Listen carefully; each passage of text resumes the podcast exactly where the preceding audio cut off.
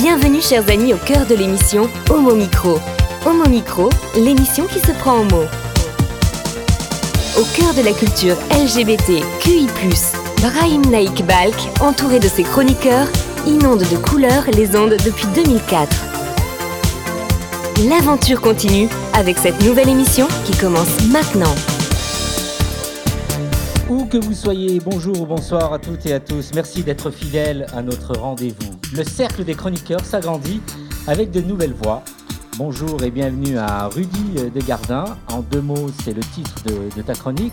En quoi elle consiste? Bonjour euh, Rudy. Je vais vous amener faire un peu le tour du monde pour voir un peu ce qui s'est passé dans l'actualité LGBTQI+, mais pas que.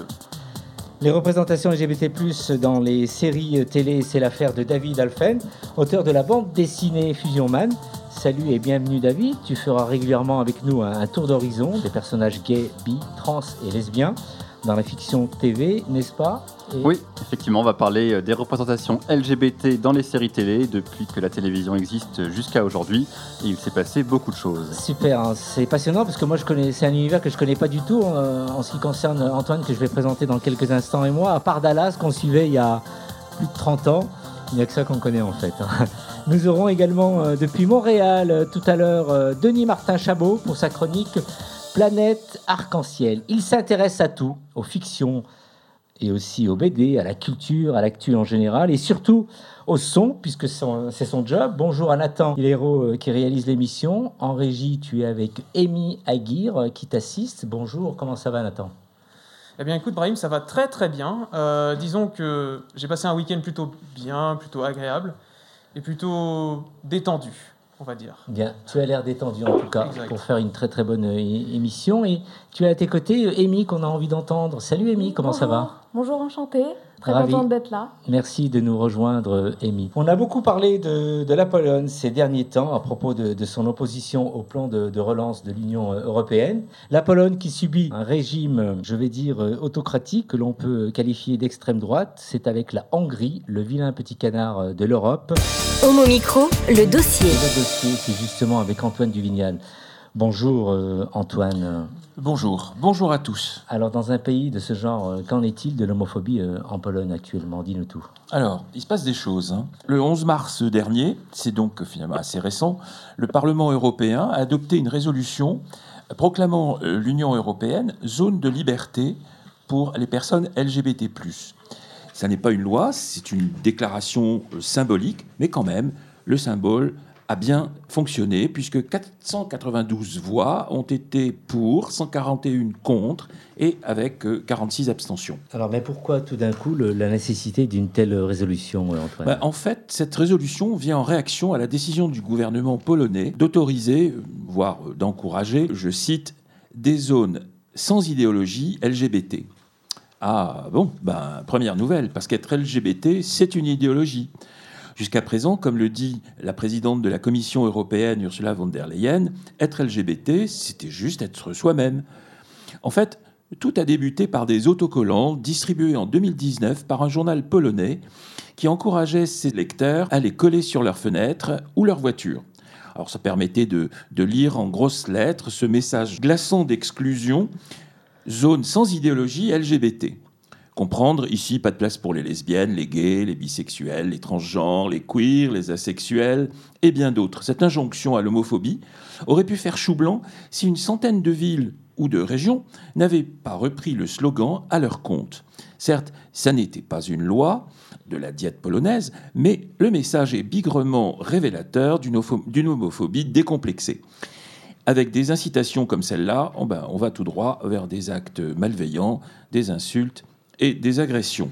Et alors Antoine, dis-nous, euh, comment tout cela est- est-il possible? Quelles sont les, les autorités ou pouvoirs euh, aujourd'hui en Pologne Dis-nous? Alors, cet état d'esprit est largement attisé par le parti ultra-conservateur au pouvoir, qui s'appelle Droit et Justice, le PIS, PIS, à la démarche autoritaire, on pourrait même dire tyrannique. C'est un parti dirigé par l'un de ses deux fondateurs, Jaroslav Kaczynski, qui a 71 ans aujourd'hui, qui est euh, le véritable leader et homme fort du pays.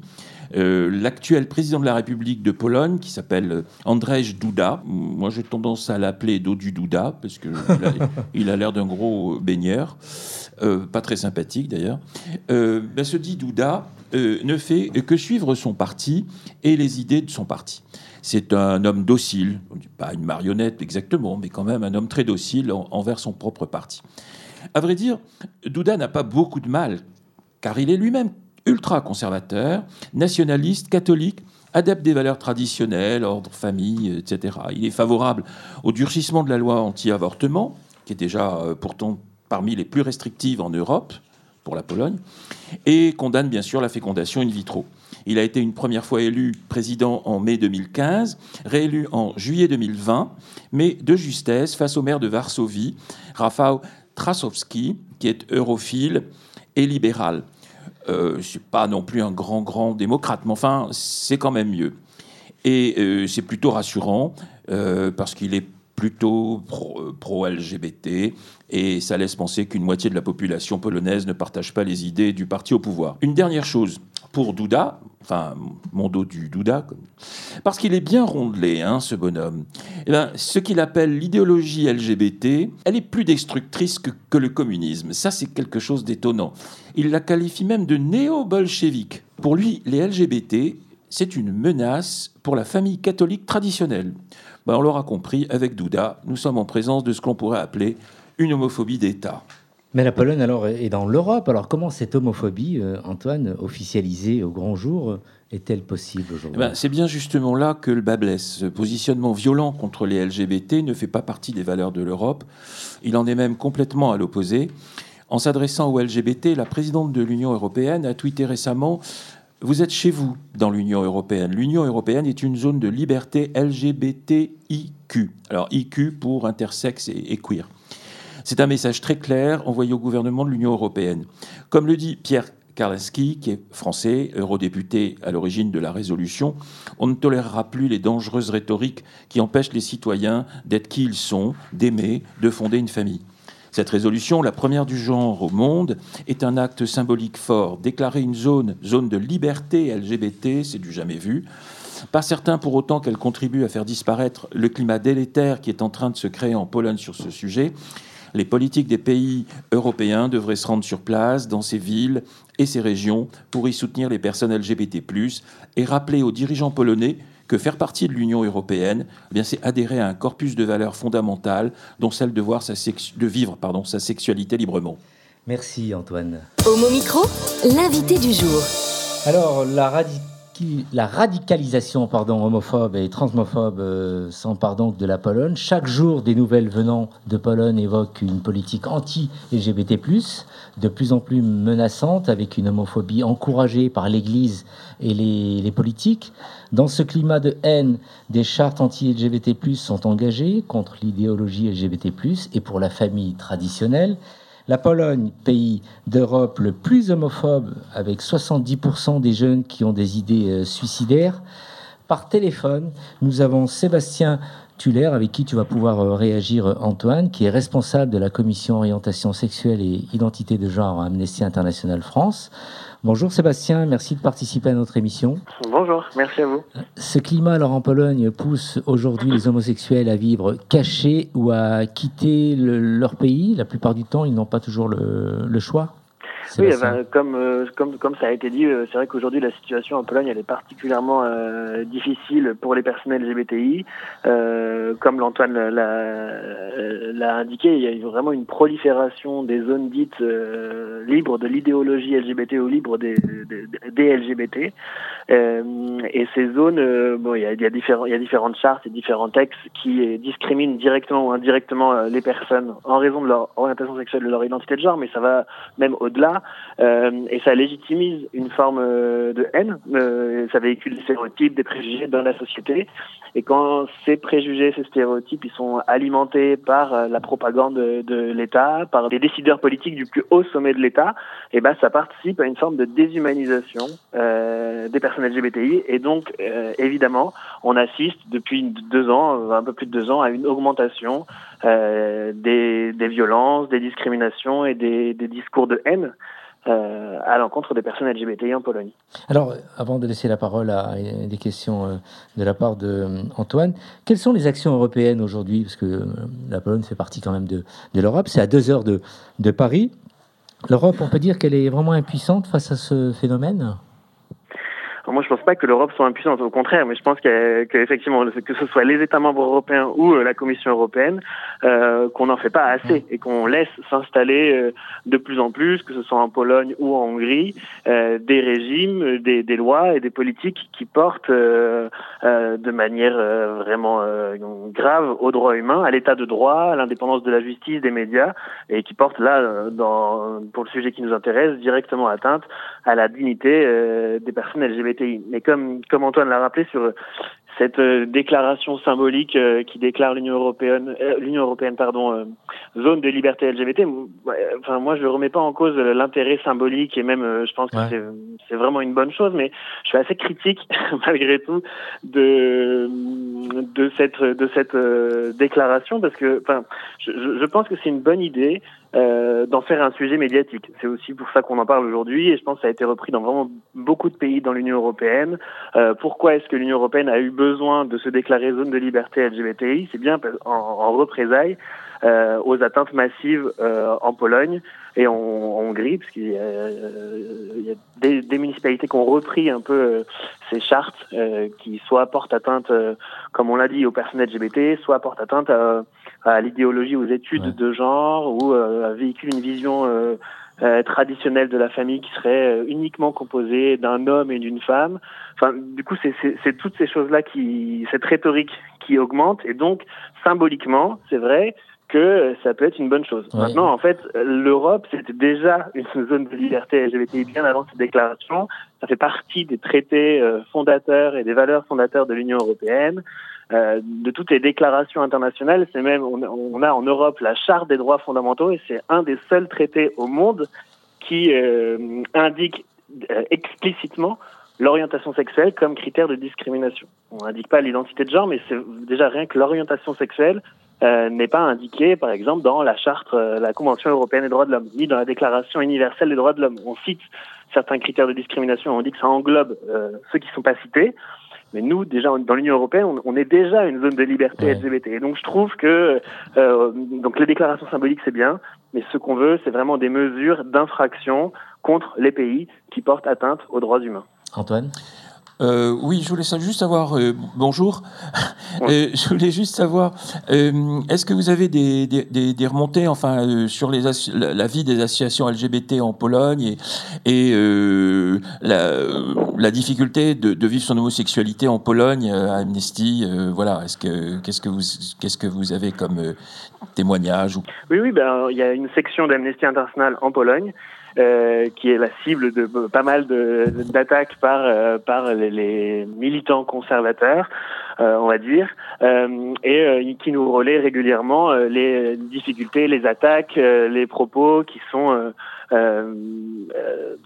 qui font partie de, qui, qui, qui, qui, ont pris une place majeure dans l'espace euh, politique, dans l'espace public.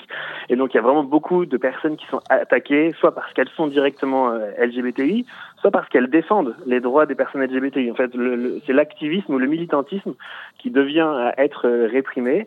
Et donc, on a eu plusieurs exemples. On a, accompagné plusieurs cas de militantes, militants qui sont, qui sont poursuivis en justice euh, de manière totalement infondée, uniquement parce qu'elle euh, euh, tente de défendre les droits des personnes LGBTI. Et donc on voit bien que depuis deux ans, depuis la création de ces zones anti-LGBTI, qu'il y a une augmentation de, de cette haine, de ces violences, et ça a été indiqué aussi par des rapports du Conseil de l'Europe, euh, J'ai vu qu'aujourd'hui, il y avait eu un, un, un, rapport qui avait été publié par plusieurs experts de l'ONU qui avaient écrit aux, aux autorités polonaises, euh, qui s'inquiètent de cette, euh, de cette montée de l'homophobie et de la transphobie euh, en Pologne. Et donc, euh, oui, aujourd'hui, on peut dire qu'il y a des personnes LGBT qui sont attaquées quotidiennement dans le pays. Que peut-on faire pour s'en sortir? Est-ce qu'il y a des, des pistes? Mais je pense qu'il ne faut pas oublier qu'il y, y, a des personnes sur place quand même qui, qui luttent, ouais. donc il faut les soutenir. Il y a quand même vraiment euh, beaucoup de militants, militantes sur place qui essayent de faire changer les choses, qui contestent par exemple en justice euh, ces, ces, chartes, ces déclarations locales, régionales ou bon, c'est pas exactement le même la même répartition, mais on va dire départementale, régionale ou locale.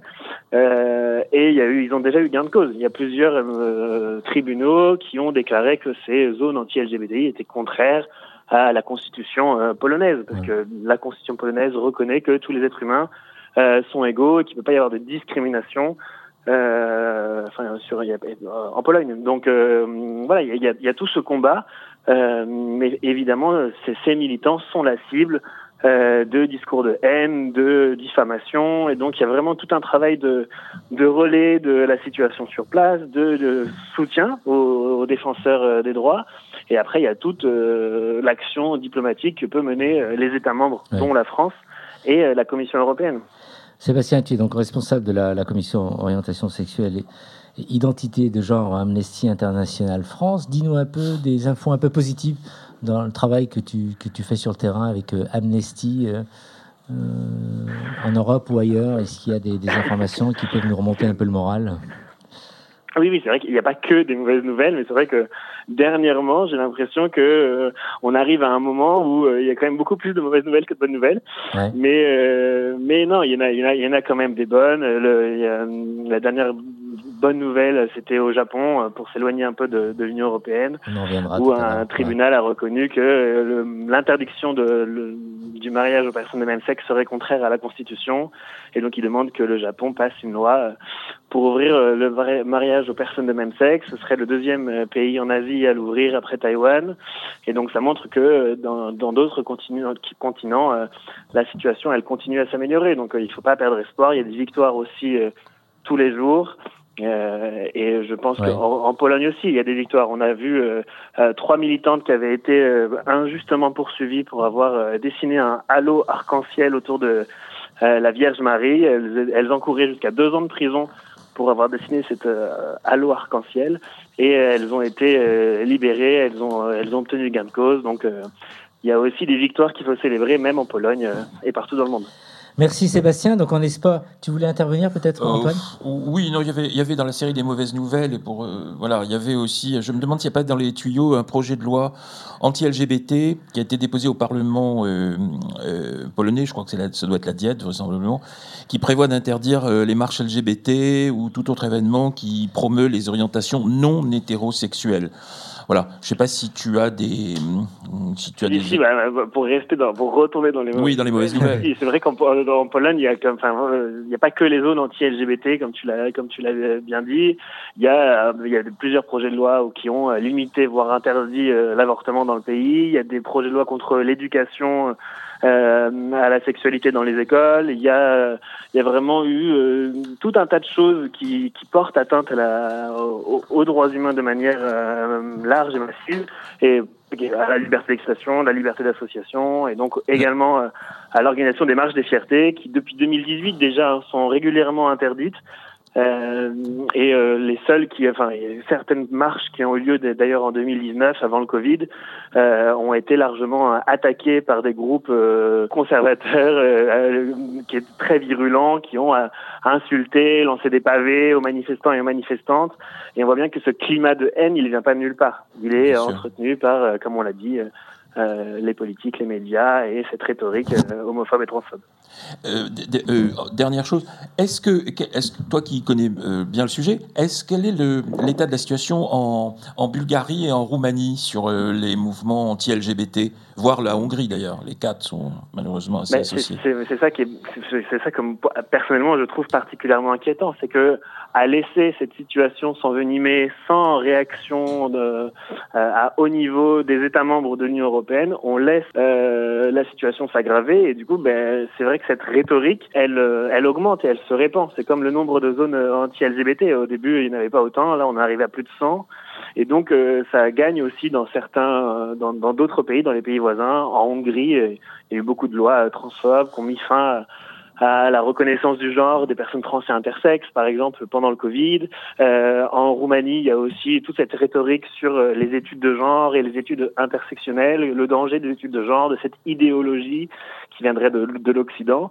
Mais c'est ça qui est aussi particulièrement inquiétant, c'est qu'en fait, on, même si on réfléchit bien à cette rhétorique, on voit qu'en France aussi, on entend parfois euh, des personnes s'inquiéter des études intersectionnelles, des études euh, de genre. Il y avait les propos de, notre ministre Blanquer ou de la ministre de de, l'édu- de, Vidal. euh, ouais, exactement sur, Vidal. sur l'islamo-gauchisme, sur euh, les études intersectionnelles qui, qui, qui participent à cette rhétorique qui, pour moi, est vraiment dangereuse. Hum, hum, hum, absolument. Le point de vue un peu de David Alphen qui est avec nous, chroniqueur à, à Micro, quand on entend euh, la chronique de, de- de- d'Antoine et quand on vient d'entendre Sébastien, on se dit, mais à deux heures de chez nous, euh, dur dur la vie encore.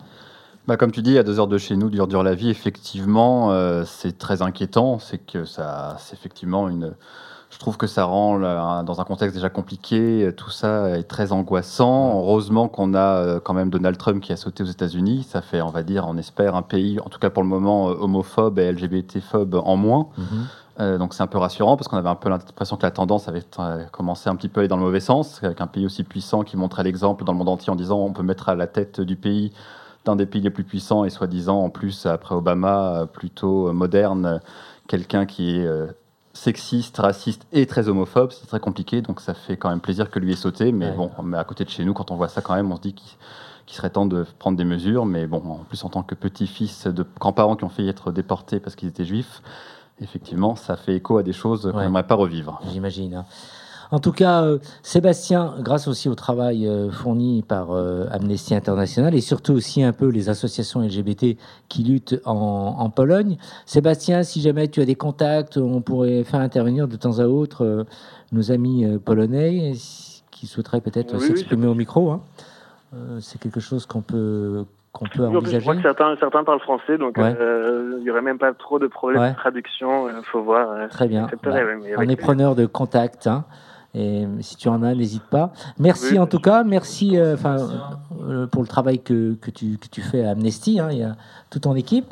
Et à très vite euh, à Homo Micro. On imagine une intervention par mois. Ça va? Ça te va? Hein? Merci Sébastien. journée, merci à Sébastien. Merci Antoine. Vous écoutez Homo Micro, une émission de et avec Brahim Naik Balk. Nathan, qu'est-ce que tu nous as programmé? Alors, côté musique du coup, aujourd'hui, je vous ai programmé quand même un magnifique morceau des Red Hot Chili Peppers qui s'appelle The Power of Equality. On avait besoin, en ce moment, j'ai envie de dire, de se sentir Oui. de mieux en mieux respecté au niveau que ce soit l'égalité homme-femme, l'égalité au niveau des sexes, la revendication aussi euh, au niveau LGBTQI+, ou autre aussi. Donc c'est pour ça que j'ai choisi ce morceau qui s'appelle du coup The Power of Equality. On écoute.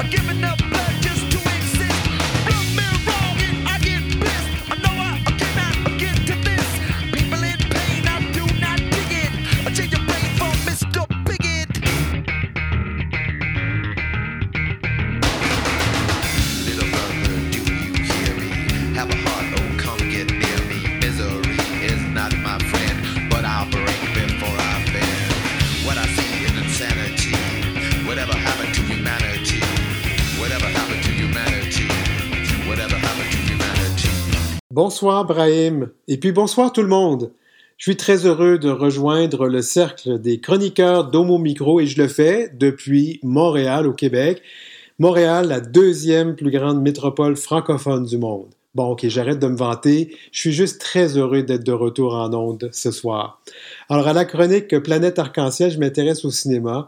En fait, plus précisément, les festivals de cinéma qui ont dû devenir virtuels en raison de la pandémie de la COVID-19. Et je prends l'exemple de notre festival ici à Montréal, le festival Queer Image Nation, qui en était à sa 30e édition. L'organisation s'est démenée depuis le mois de mars 2020, depuis le début de la pandémie, pour adapter le festival au virtuel. En fait, la direction du festival voulait créer depuis longtemps un volet virtuel pour lui permettre, en fait, pour permettre à ceux et celles qui ne peuvent pas participer aux projections là, en salle, en personne, de pouvoir le faire. C'est des gens parfois qui ne peuvent pas se déplacer euh, à cause de la distance, euh, des problèmes financiers ou problèmes de mobilité. Puis aussi, ben, hein, elle voulait, euh, le, le, festival voulait rayonner dans toute la francophonie. On est un peu comme ça au Québec, hein, vous le savez. On aime bien concurrencer la France, puis on aime bien se dire que nous sommes un phare de la francophonie. Alors, résultat, Imagination a créé une plateforme euh, de visionnement en ligne et a fait de la publicité, puis a offert des tarifs avantageux. Par contre, les résultats n'ont pas été à la hauteur des attentes. La participation n'y était pas. Charlie Boudreau assure la direction du Festival Imagination. Euh, elle, elle, se rassure en comparant son expérience à celle de festivals encore plus gros que le sien. Au TIFF, par exemple, qui est quand même le, le, le, Toronto International Film Festival, qui est un énorme, énorme festival. Moi, j'allais à des événements chez eux en septembre, puis on était peut-être comme 12 puis 13 dans la salle. Que faut-il comprendre de cela? D'abord que l'omniprésence du virtuel dans nos vies depuis un an cause une certaine fatigue. On en a assez là, des zooms et puis de s'installer devant son ordinateur, c'est vrai. Et puis bien le cinéma, ben c'est mieux sur un grand écran. Ah, C'était vraiment pas le fun de faire le festival seul devant nos ordinateurs.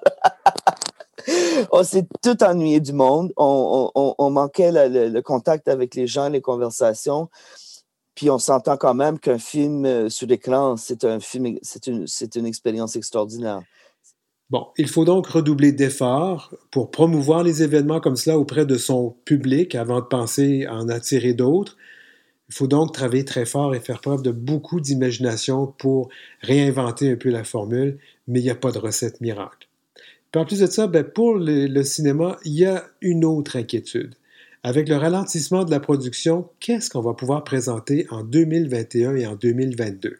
On va avoir un festival, mais qu'est-ce qu'on va présenter? Euh, il va falloir être créatif au niveau de la programmation, ça c'est certain, parce qu'il y a très peu de films qui sont faits. Il ne faut pas oublier qu'il y avait des films quand même en production euh, en, en, en 19 qui ont eu la post-prod en 20, qui vont être disponibles en 21. Donc, il y a quand même des films, mais comme tu dis, c'est l'année suivante. Parce qu'il y comme. Parce qu'un film, pour les gens qui ne savent pas, ça prend souvent jusqu'à deux ans à, à, à terminer. Donc, il y, a, il y, a, une possibilité encore pour cette année. C'était Charlie Boudreau, donc de la direction d'Imagination. Peut-être qu'en 2022, le festival va devoir se tourner vers les courts et les moyens métrages qui prennent moins de temps à produire, donc qui pourraient être prêts plus tôt. Mais tout ça, ce sont des gros défis. Alors, c'est tout pour moi aujourd'hui. À très bientôt, Brahim. Pour mon micro, le cercle des chroniqueurs.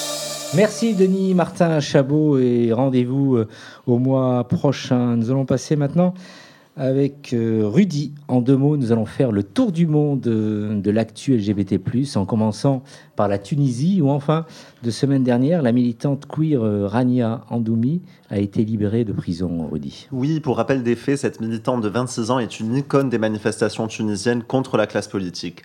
Toujours au premier rang, avec parfois des déguisements, une perruque arc-en-ciel et un nez de clown, elle devient le symbole d'une jeunesse en soif de liberté.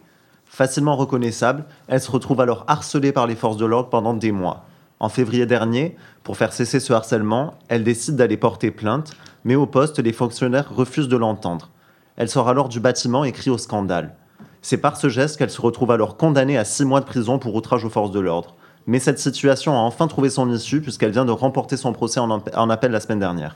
On peut dire que c'est une belle victoire dans un pays où le gouvernement voit d'un mauvais œil les protestations de la jeunesse et où l'homosexualité est toujours condamnée par la justice. Retour en France, Rudy, où on a du nouveau sur le conflit qui oppose Twitter à six associations.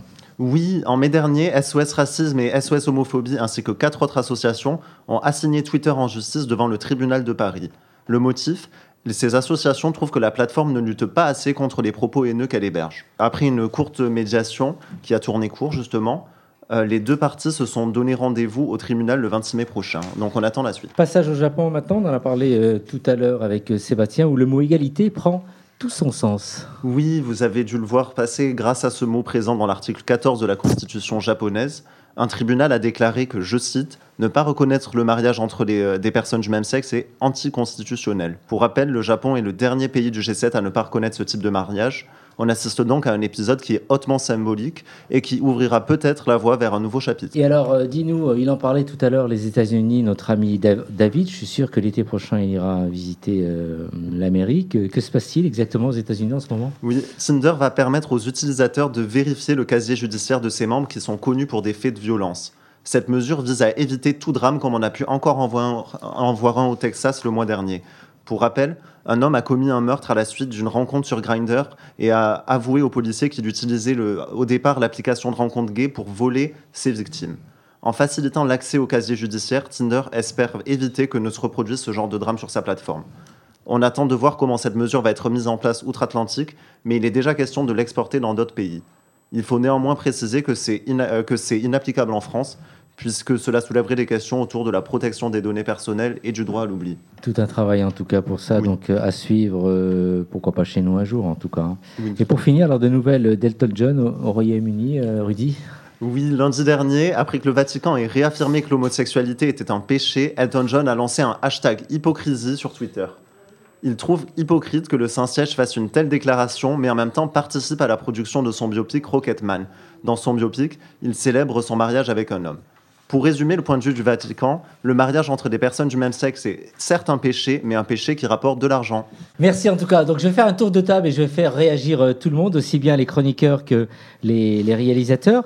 Je suis sûr que Pierre, tu as des choses à dire. Qu'est-ce que tu as retenu de, Euh. du tour du monde euh, de Rudy? Bah, euh, on apprend beaucoup. euh, voilà, moi, ce qui me, ce qui m'a beaucoup intéressé et amusé en même temps, c'est le, la question du Vatican et, la, et la prise de position d'Elton John que je trouve très, tout à fait pertinente parce que en fait, son film Rocketman, le Vatican, par le biais de, de sociétés, de, de fonds de commun de placement qui sont à Malte et dirigés par des banquiers suisses, euh, a investi beaucoup d'argent dans ce, dans ce film. Donc il est très content de la réussite du, enfin, du film. Et, euh, et en même temps, évidemment, grand paradoxe, comme toujours au Vatican, entre l'argent et la foi. Euh, la, la congrégation de la foi condamne justement euh, le- le- l'homosexualité toujours, et le mariage encore plus, etc. Donc voilà, il y a toujours beaucoup à dire sur, sur le Vatican et ses investissements. Je suis sûr que Elton John, tu aimes bien aussi. Ah, j'adore. Ouais, comme J'adore. hein, ouais. J'adore. David, qu'est-ce que tu as retenu de, de ce tour du monde? Bah écoute, je suis pas sûr que je vais aller aux États-Unis si c'est pour faire une rencontre sur Grindr et finir Oui. découpé en morceaux. Mais, euh, mais en même temps, c'est intéressant. Après, je trouve ça bien que quelque part, c'est du marketing qui mette ça en place pour rassurer les gens. Après, euh, moi, je suis pas forcément très fan des applications de façon générale, même si en ce moment, moi qui suis célibataire avec le Covid, bon, ça, ça occupe, euh, on- ça fait pas mal des interactions. Euh, mais je me disais, bon, après, qu'est-ce qui nous empêche aussi finalement dans un bar ou en boîte hein, de rencontrer quelqu'un qui nous ramène chez lui et qui nous découpe aussi en morceaux?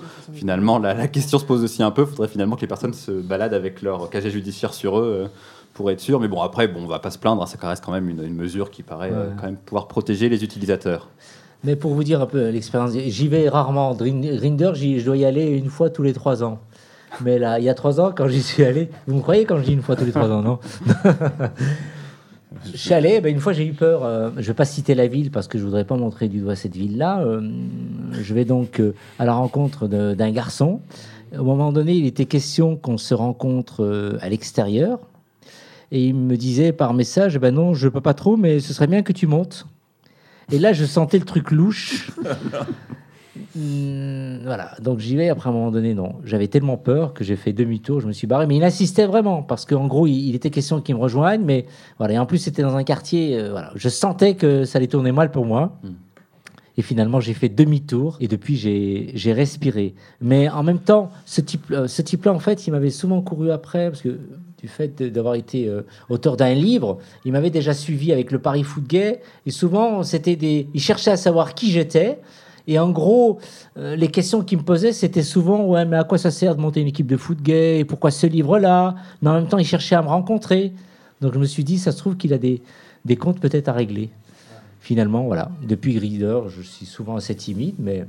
Non, de je pense en que c'est important ce genre d'application de faire euh, attention et de faire appel à son instinct et de vraiment quand Carrément. on Bah, n'a pas envie d'y aller, on n'y va pas et tu vas se dire oui mais il est quand même beau, j'ai envie. Non non, faut Non, à un moment donné, là, eu, faut se faire confiance quand la personne vous paraît louche, puis au-delà au niveau des MST, de d'autres choses, hein, que la personne n'est pas forcément sérieuse. Avait- Quand on se sent pas, on n'y va pas. Ouais. Il y, avait, il y avait un film comme ça euh, dans les années 80 euh, aux États-Unis qui s'appelait Cruise.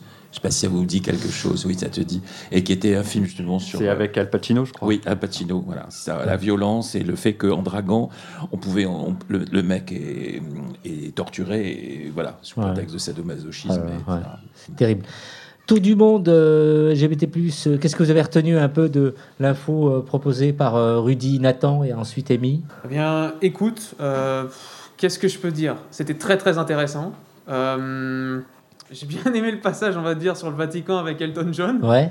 Même si on savait déjà toutes ses intentions, etc. euh, on savait depuis très longtemps, je pense que il était déjà gay. Et aussi, on avait, dit- on avait vu. euh, c'est très marrant cette personnalité, on va dire, de Elton John, à la fois qui essaye de se faire accepter par la société euh, en tant qu'artiste, et à la fois aussi être rejeté pour être gay et tout ça. Et voilà.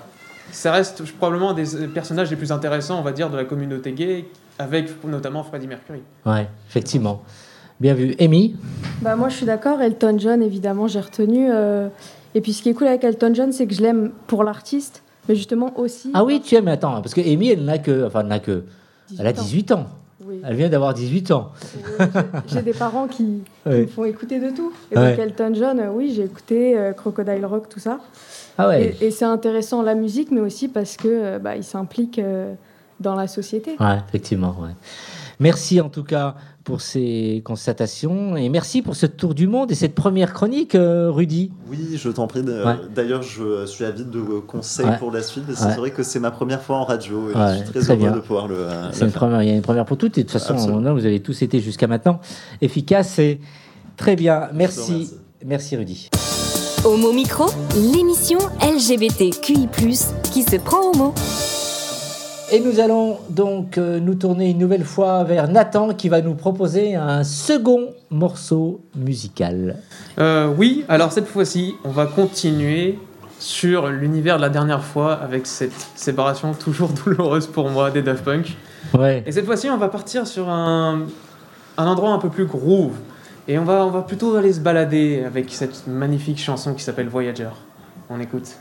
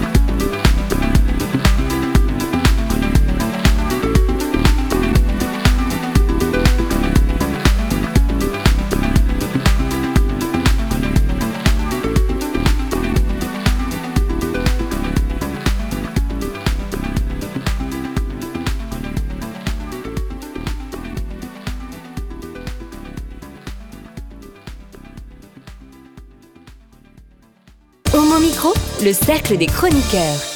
Et nous allons terminer cette émission euh, pour parler LGBT+, série TV avec David Alphen, puisque aujourd'hui, il va nous parler des séries LGBT que l'on peut trouver actuellement sur la plateforme Disney+.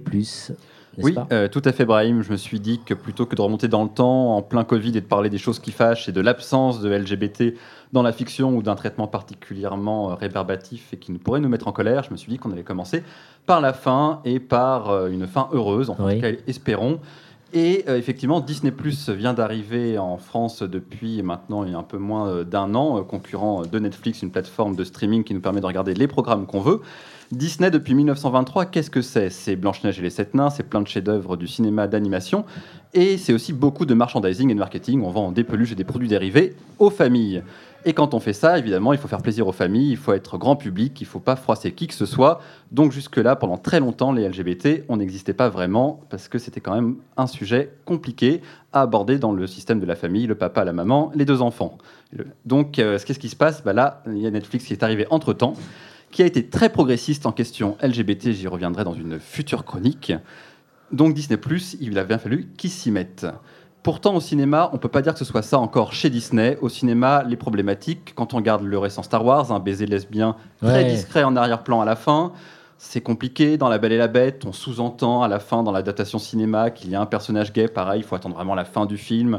En plus, c'est une scène très courte qui peut être coupée au montage dans tous les pays où ça pose problème. Donc, on peut pas dire que ce soit encore trop ça.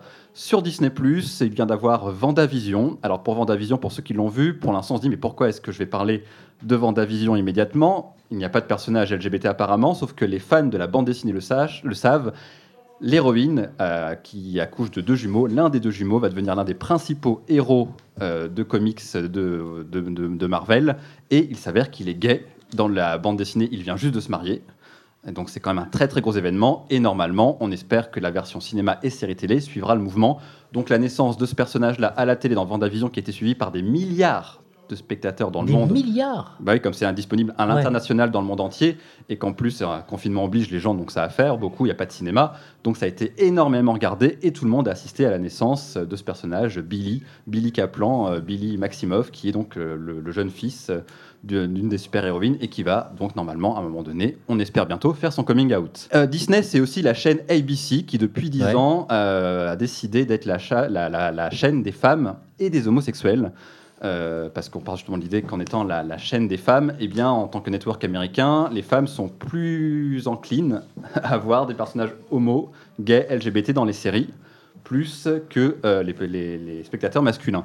Donc on a pu voir des Grey's Anatomy, des Spirit Housewives, euh, Ugly Betty, Brothers and Sisters, qui sont maintenant disponibles sur le catalogue Disney+, accessibles à tous, pour pouvoir voir et assister à ces séries dans lesquelles il y a énormément de personnages LGBT. En plus, c'est banalisé, les personnages. On traite évidemment du coming out et de tout un tas de problématiques LGBT, mais pas que. Et ça, c'est vraiment le vrai, la, vraie réussite. Mais qu'est-ce qui est sur Disney Plus qu'il faut absolument découvrir? C'est Love Victor. Qu'est-ce que c'est que Love Victor? Love Victor, c'est une révolution euh, avec une histoire un peu particulière.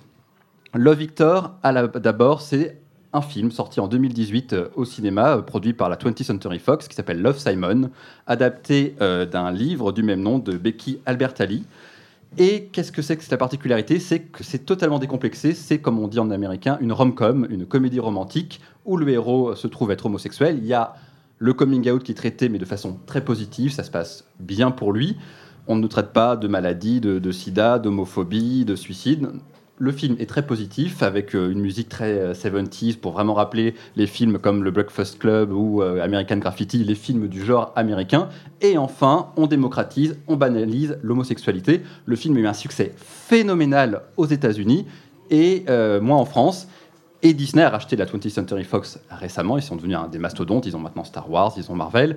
Et ils ont décidé de produire la suite en série télé qui s'appelle Love Victor. De quoi ça parle? Victor est un élève de seconde. Il arrive dans le même lycée dans lequel était Simon, le héros du film. Il connaît la légende de Simon qui a fait son coming out. Tout s'est bien passé, qui a trouvé l'amour Ouais. dans son lycée et décide, il espère, pouvoir suivre ses traces et lui-même pouvoir s'assumer et être enfin, pouvoir être lui-même. Et là, et ce qui est vraiment beau, c'est bon, déjà, une- le, le personnage Victor est une famille, d'une famille, comme on dit en, en latinx, et donc euh, et la vraie partie, donc ce qui fait qu'on est sur une multiple diversité. Il est gay, mais il est aussi latino. ce qui pour les Américains est pas évident. Mais la chaîne l'a d'abord, Disney Plus l'a commandé en disant on fait 10 épisodes de 30 minutes pour Disney Plus. Ils ont regardé la série, ils ont dit ouh, le sujet est un peu mature, on n'est pas très à l'aise à mettre ça sur la plateforme grand public. On va mettre ça sur Hulu, notre plateforme euh, alternative qui existe aux États-Unis, pour un public plus adulte. La chaîne Hulu n'existe pas à l'international, donc euh, le comble, c'est qu'à l'international, chez nous, c'est revenu sur Disney+, disponible pour tout le monde sur la plateforme Stars. Et, mais grâce à ça, en plus, comme aux États-Unis, c'est produit pour Hulu, ça va permettre aux réalisateurs, pour la saison 2, d'avoir un contenu plus mature et d'aller un peu plus dans les sujets, les thématiques LGBT, mais que ça, ça n'empêche pas que pour nous, à l'international, à part aux États-Unis, ce sera sur Disney+, donc ça permet au public LGBT d'avoir une série, c'est un espèce de bonbon de douceur et de- de- de- d'intelligence, c'est assez incroyable.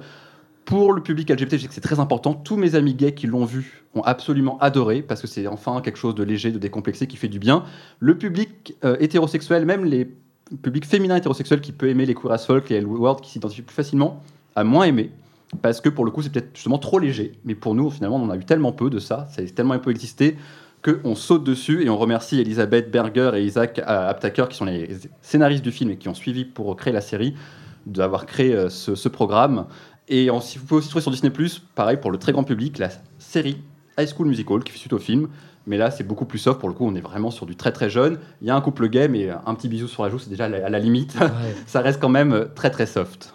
Bien, bah, écoutez, c'est vraiment très très riche. Je vous propose euh, d'en parler juste après pour voir un peu les, réactions des uns et des autres. Mais on va repasser une dernière fois en musique, euh, Nathan. Alors oui, on va repasser une dernière fois en musique et on va repasser surtout sur quelque chose d'assez intéressant. Je vais faire une exclusive ce soir euh, parce que j'ai décidé notamment de me poser une question assez, assez intéressante. Qu'est-ce qui se passait si les, on va dire, si les ingénieurs du son de Clara Luciani rencontraient Dua Lipa Ouais. Voici du coup Don't Stop la grenade. If you don't wanna see me,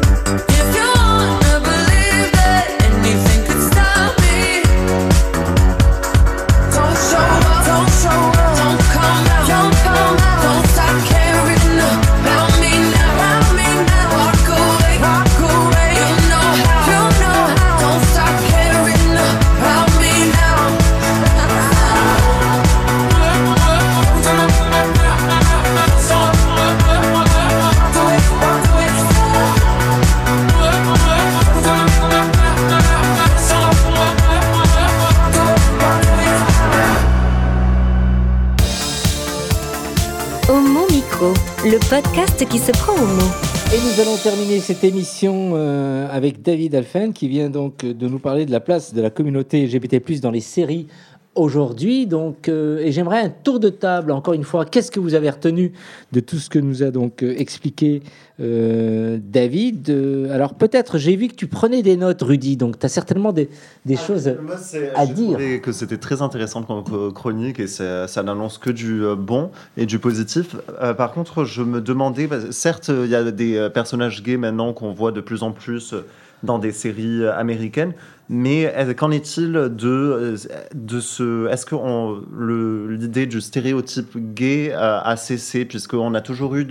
une, dans la culture, euh, dans les films, une image du gay bien dans à sa place, qui va, dans les films américains par exemple, être le meilleur ami de la fille populaire ou autre. Et donc on nous ca- cantonne à ce côté un peu cageophile. Qu'en est-il aujourd'hui dans les pro- productions contemporaines? Est-ce que cette fétichisation de l'homosexualité a cessé Écoute, euh, Rudy, dans la grande tradition de la série télé, j'ai envie de te dire euh, à suivre, dans le sens où c'est effectivement une bonne question et un vrai sujet qui mérite une chronique entière, mais dans l'idée, oui, c'est en train de changer dans le bon sens.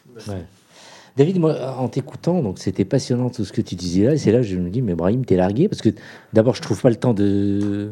J'ai tellement de choses à faire, mais bon, ça c'est autre chose. Pour suivre les séries quand il faut que je les suive, je manque de temps et je me sentais un peu vieux. Je me suis dit, mais je suis complètement euh, démarqué et, largué. Donne-moi des consignes pour que j'arrive à suivre et, et à m'évader quelque part. Bah écoute Brahim, tu vas sur Netflix ou sur Disney Plus pour commencer. Tu tapes. euh, alors ce qui est bien au niveau de Netflix, c'est qu'ils ont un super euh, algorithme pour la recherche. Tu tapes euh, série LGBT ou série gay, tu vas trouver ton bonheur. Ils ont vraiment des très beaux programmes. On sait tout à l'heure euh, Hollywood, tout un tas de séries, séries de Ryan Murphy, vraiment euh, sans hésitation. Sur Disney Plus, par contre, faut connaître les titres parce que pour le coup encore le mot LGBT peut faire peur, donc on peut pas le taper. Mais mais bon, ça se trouve, tu pourras trouver facilement. Je vais arrêter donc ma vie sur Grinder et je vais me lancer comme tu me conseilles. C'est très bien. On va demander aux deux jeunes avant de terminer avec euh, Antoine et peut-être mettre no- notre ami Paul qui est avec nous. Alors vous, vous avez donc écouté la, la chronique de, de David. Votre point de vue, est-ce que vous vous êtes retrouvé un peu euh, dans la chronique de, de David, Euh, alors personnellement. Nathan Euh, oui, personnellement, non. Enfin, je veux dire, je regarde pas très souvent encore de enfin, de d'émissions homo ou quelque chose comme ça. Et en termes aussi de, de Des séries. télé ou quelque chose comme ça, non plus. Je suis encore trop mainstream. je le dis, je reste encore très mainstream. pour moi. Ouais. Amy Bah, moi, à l'inverse, je regarde euh, pas mal de séries. Et je, alors, je regarde les séries, mais je suis aussi un peu ce que les gens pensent sur les réseaux sociaux. Et ce qui est intéressant, c'est que euh, euh, à l'époque où j'ai commencé à être sur les réseaux sociaux, quand j'étais plus jeune, déjà quand il y avait un personnage gay, on était content. Mais maintenant, non seulement il faut un personnage gay, mais en plus on veut une bonne représentation. C'est-à-dire, comme il disait, euh, l'ami gay, machin, c'est bien, mais euh, il y a un moment où ça suffit plus. Ouais. Voilà. Très bien, donc en tant que jeune réalisateur, vous faites une formation de- dans la réalisation, donc vous êtes dans une grande école euh, parisienne. Ça va, vous n'avez pas une overdose de sujets euh, qui traitent euh, l'homosexualité? Comment vous vous sentez? Bah, Nathan pour cette On deuxième. n'a rien, on n'a rien nous en termes d'homosexualité. Ouais, ouais, je on sais. A, on a, on a, c'est vraiment encore très, euh, très, très testostéroné. Ouais. Euh, Amy Pour en témoigner. Hein. Pareil, pareil. Je pense que on n'a même pas vu de film. euh, Ouais. Si on a, on a, on a parlé de Mulholland Drive, peut-être, mais euh, bon, euh, ouais, non, pas, pas trop. non. Antoine, pour finir avec Euh, David, donc tu Ah ouais, as- pour- euh, bah, euh, David, oui, moi, je- euh, un petit pronostic pour savoir euh, euh, finalement dans le dans l'inclusivité, quand, quand est-ce qu'on aura euh, un, un personnage transgenre, euh, transsexuel euh, Bonne question. Parce que ça a l'air de progresser lentement quand même. C'est bien, hein, c'est bien, c'est un bon début. Bah, ça progresse lentement. En fait, la plupart de, des pro- de ce- de tout ce qui est progressiste à ce niveau-là vient des États-Unis. Quand ils s'en emparent, le monde s'en empare. Et à ce niveau-là, ça avance enfin, justement, grâce à Ryan Murphy. Je vous conseille la série Pause, qui est disponible sur la des plateformes de Canal, qui est incroyable au niveau du traitement des personnages trans. Il y a eu beaucoup, beaucoup de personnages trans. Mais joués par des personnages cisgenres, c'était une vraie problématique, mais maintenant c'est en train de changer, ça c'est la vraie révolution.